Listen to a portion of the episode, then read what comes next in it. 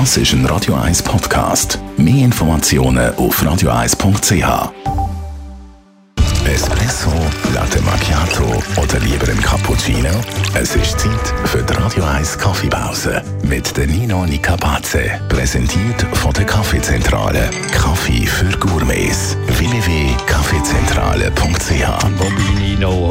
Weiss nicht, ob man einem Kaffee kann sagen koffeinfreien Kaffee. Wieso schmeckt der eigentlich anders als normaler, richtiger, guter, feiner Kaffee?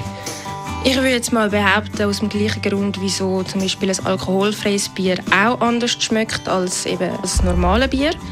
Weil das Getränk wird ja verändert, also beziehungsweise die Basis des Getränks, Kaffeebohnen, wird äh, durch einen chemischen Prozess verändert und daher ist dann am Schluss das Ergebnis in der Tasse halt nicht genau gleich wie mit unveränderten Kaffeebohnen. Du, ich mag mal den Kaffee koffeinfrei.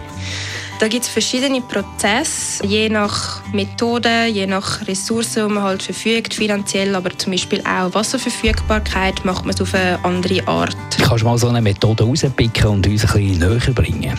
Die einfachste Methode zum Erklären ist, glaube ich, die sogenannte Swiss Water Methode.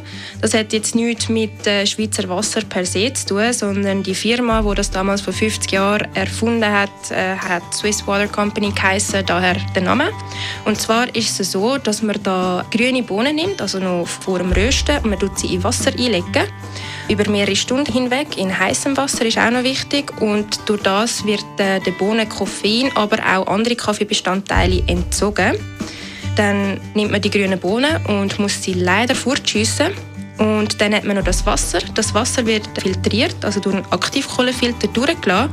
Und das ganze Koffein bleibt dann zurück im Filter. Und dann nimmt man einen neuen Satz grüne Bohnen, tut sie wieder in das Wasser einlegen. Und dann löst es nur noch das Koffein raus, weil in dem Wasser sind ja bereits die anderen Partikel, aber halt nicht zu 100 Prozent. Darum schmeckt es dann nachher am Schluss des Tages der Kaffee doch ein bisschen anders, weil halt auch die wichtigen Geschmacksträger leider noch ein bisschen rausgezogen werden aus diesen Bohnen. Die Radio 1 Kaffeepause, jeden Mittwoch nach der halben Zehn, ist präsentiert worden von der Kaffeezentrale. Kaffee für Gourmets. www.kaffeezentrale.ch